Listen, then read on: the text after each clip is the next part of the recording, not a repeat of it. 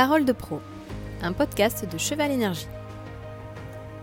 Parole de pro, c'est l'histoire d'un métier, d'un savoir-faire, d'une vie professionnelle dédiée au service du soin et du bien-être du cheval. Parole de pro, c'est l'occasion d'en apprendre un peu plus ou de découvrir ses métiers passions, racontés par un ou une professionnelle du milieu, son quotidien, son histoire, ses choix et son parcours pour en arriver là.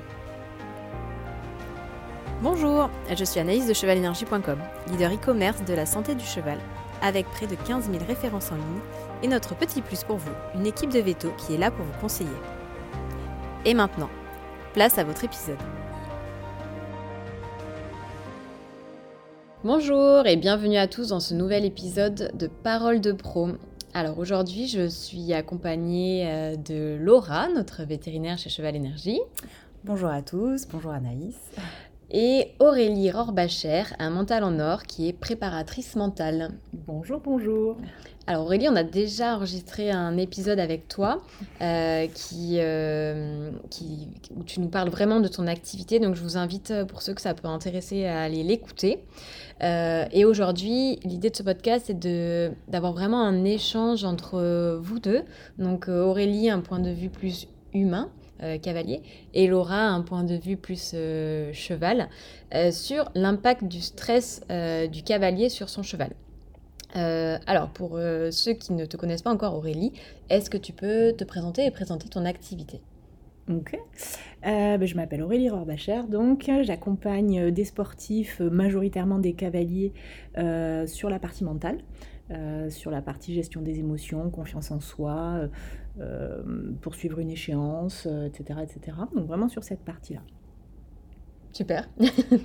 Pour plus de détails, hein, je le redis, mais écoutez le podcast qu'on a enregistré vraiment sur le métier d'Aurélie, c'est passionnant. alors maintenant, on va rentrer vraiment dans le vif du sujet. Aurélie, qu'est-ce que ça engendre le stress du cavalier sur son attitude à cheval?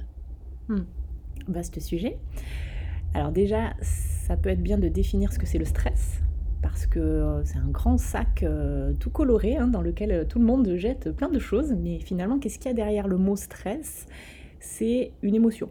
Et l'émotion, c'est la peur, majoritairement, pour pas dire uniquement d'ailleurs. Donc il peut y avoir je crois, des milliards de peurs différentes en fonction des personnes.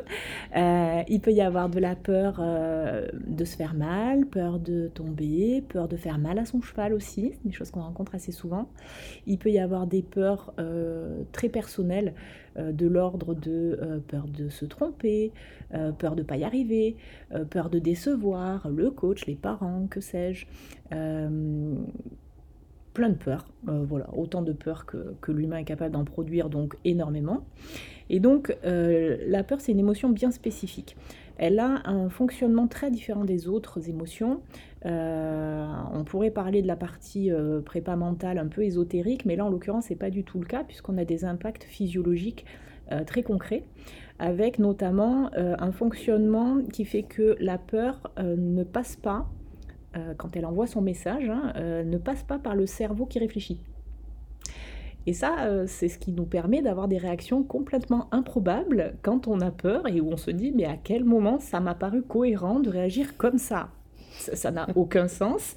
Mais sur le moment, le cerveau, lui, en fait, il est en mode survie. Quand on a peur, on est là pour survivre, donc le cerveau va générer une action réflexe la plus rapide possible. Pour ça que ça passe pas par le cerveau qui réfléchit. Donc ça part directement du cerveau aux muscles, avec du coup parfois des situations très cocasses. Ça, c'est associé avec un cocktail chimique euh, qui est super pour euh, partir en courant face à un prédateur, euh, moins super quand on est nous-mêmes en posture de cavalier. Hein, donc là, on prend un bon shoot de cortisol et d'adrénaline, hein.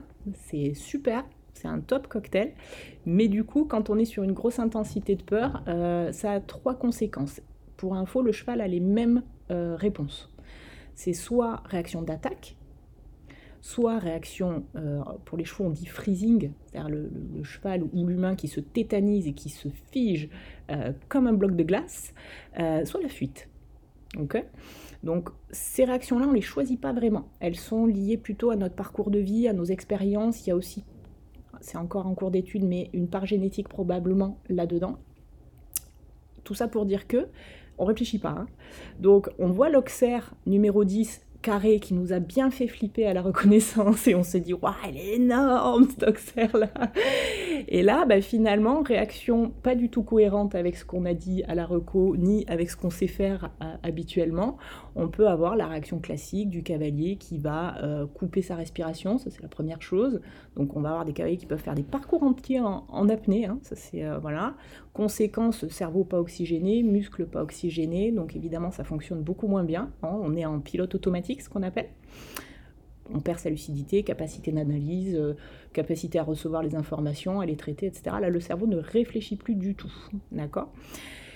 Derrière, évidemment, ça a des impacts sur le corps, donc un corps qui va se tendre bien souvent, mais il peut aussi y avoir, euh, c'est plus rare, mais ça arrive, la réaction d'ultra-passivité, euh, c'est-à-dire un cavalier qui va devenir tout mou, tout passif, passager clandestin complètement, euh, on va être vraiment dans des réactions excessives en fait. Hein. Ce qui caractérise la réaction au stress, c'est l'excessivité des réactions.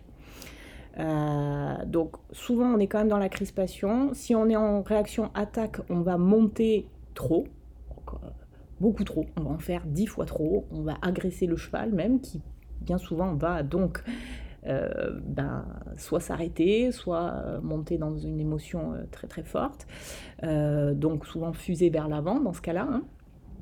Ou alors, inverse, la passivité la plus totale, et là c'est la fuite, hein. donc là on se, on se, met en mode absent. Et donc, ben, on peut avoir erreur de parcours, on peut avoir, ça se traduit comme ça, hein, on peut avoir des répercussions quand même importantes parce que finalement le cheval est livré à lui-même dans ces moments-là.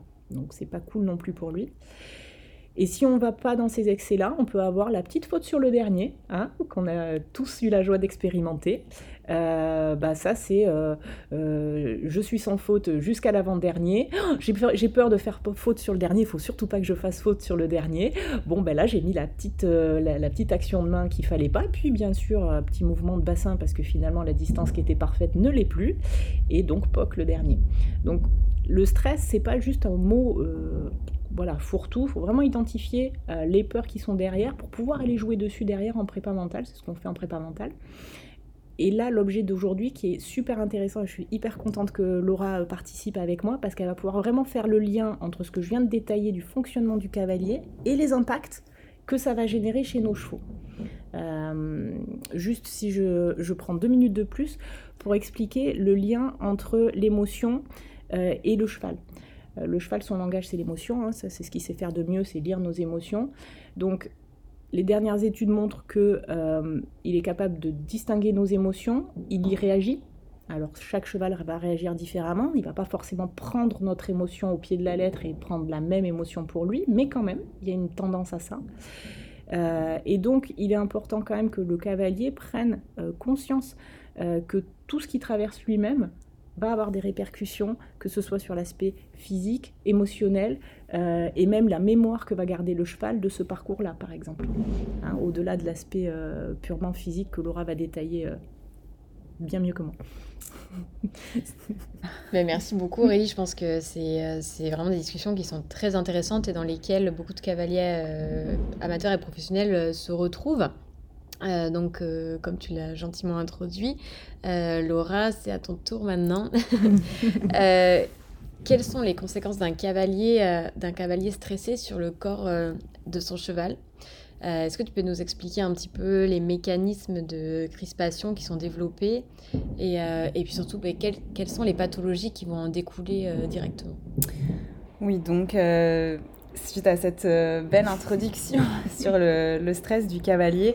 Euh, en effet, moi, je vais parler un peu plus euh, du cheval et principalement des effets sur son physique, puisque j'ai fait une formation d'ostéopathie, donc on va parler un petit peu de ces répercussions-là. outre le fait, bien évidemment, que le cheval peut ressentir nos émotions, donc via plusieurs modalités. Hein. il est capable de... Enfin, il y, a des études qui appuient ça. Il peut lire les émotions voir les émotions. Euh, il peut faire le lien entre euh, un son, une voix et également un visage.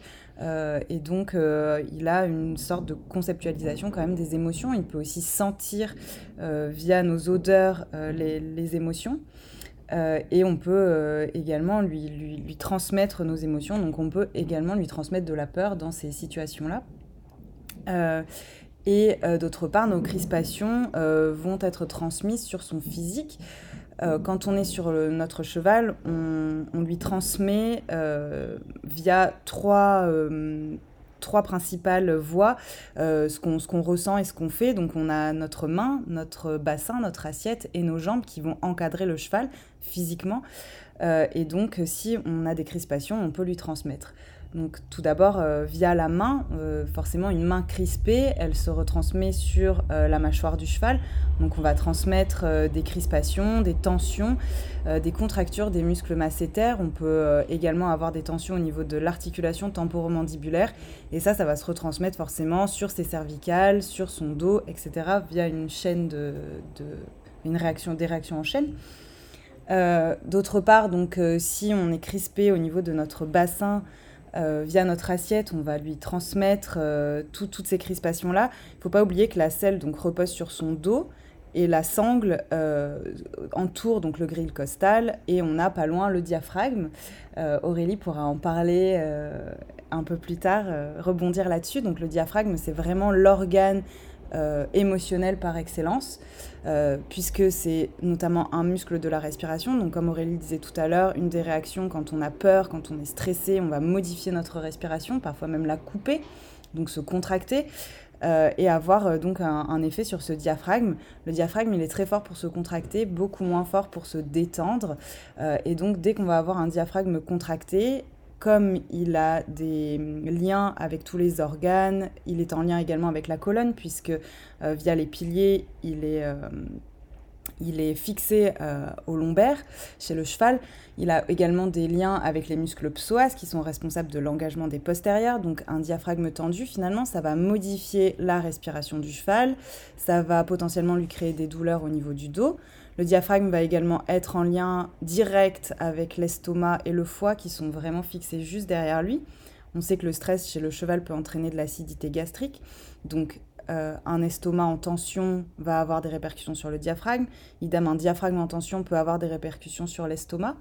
Euh, donc vraiment, toutes ces réactions-là ne sont pas à négliger puisque le cheval va ressentir finalement un effet de, tension générale. Comme on le disait tout à l'heure, les émotions sont transmises directement aux muscles. Donc physiquement, on va vraiment avoir euh, toutes ces petites contractions, des muscles qui seront moins souples, plus en tension. Euh, donc physiquement, euh, un engagement qui pourra être modifié, moins de décontraction dans le travail, donc peut-être des petites douleurs, et donc on va pouvoir transmettre tout ça à notre cheval. Donc l'objectif de, ce, de cette discussion, c'est pas du tout de faire stresser encore plus les cavaliers, de se dire oh mon dieu, je vais transmettre euh, toutes mes tensions euh, à mon cheval et du coup il, va, bah, je, vais, je vais le rendre moins performant. Mais euh, dans cette idée-là, Aurélie va peut-être pouvoir rebondir là-dessus et plus nous aider pour donner des, des tips aux cavaliers. Ouais, les, les, les tips, alors c'est pas évident de donner comme ça des, euh, des recettes de cuisine euh, mal faites, entre guillemets, mais ce qui est certain et qui est applicable à tout le monde, c'est vraiment que le, travail sur, euh, sur la respiration du cavalier a un impact, comme tu viens de le démontrer, ultra direct sur le, le cheval. Et euh, ça, ça, ça s'apprend. Enfin, je veux dire, c'est des, des, techniques vraiment très simples, très faciles à mettre en œuvre. Euh, techniques de respiration pour assouplir ce diaphragme, être capable d'en être conscient déjà. Simplement avoir conscience qu'on a verrouillé notre diaphragme, être conscient qu'on a arrêté de respirer. Euh, donc, à cheval, bah, c'est tout simple, hein, chanter chanter. À partir du moment où vous arrêtez ou, ou peu importe, mais à partir du moment où vous arrêtez, c'est que vous ne respirez plus. Donc ça, c'est déjà euh, prendre conscience. Est-ce que je respire? Forcément, je vais m'arrêter de respirer à un moment donné euh, de ma séance. Alors, euh, sur, le, sur les, difficultés en général, hein, on s'arrête de respirer. Le cheval aussi, du reste, hein, sur, sur, une phase de saut, va avoir une phase d'apnée. L'idée, c'est quand même que si on veut que notre cheval respire, bah, c'est quand même pas mal de commencer par respirer nous-mêmes. donc ça, ça se bosse. C'est vraiment pas compliqué, c'est accessible absolument à tout le monde. Il n'y a pas besoin de matériel, il n'y a pas besoin de gros moyens, c'est des choses très très faciles à, mettre en œuvre. Euh, donc ça, voilà, euh, conseil euh, à vocation généraliste, mais oui, c'est une base. bosser le diaphragme, c'est une, grande base et c'est un moyen aussi de contrer l'émotion. C'est-à-dire que l'émotion génère le blocage du diaphragme.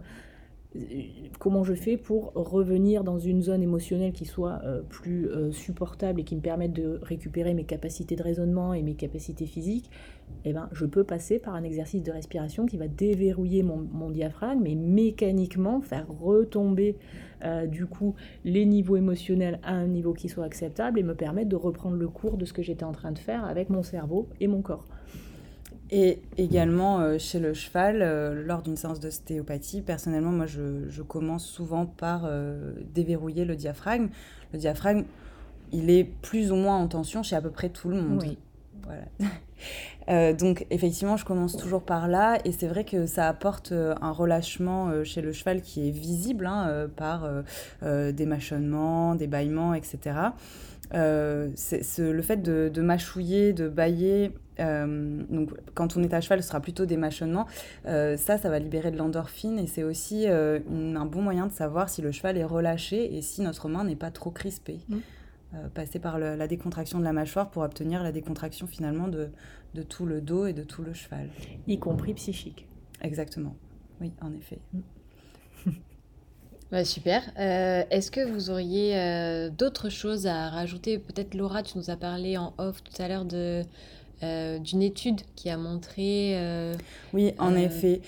donc il y a énormément d'études très intéressantes qui sont faites oui, je rebondis directement puisque effectivement je vois de quoi tu veux parler. Euh, donc il y a énormément d'études hyper intéressantes en ce moment qui sont faites sur euh, l'impact du cavalier sur les chevaux, euh, les impacts émotionnels et également les impacts physiques.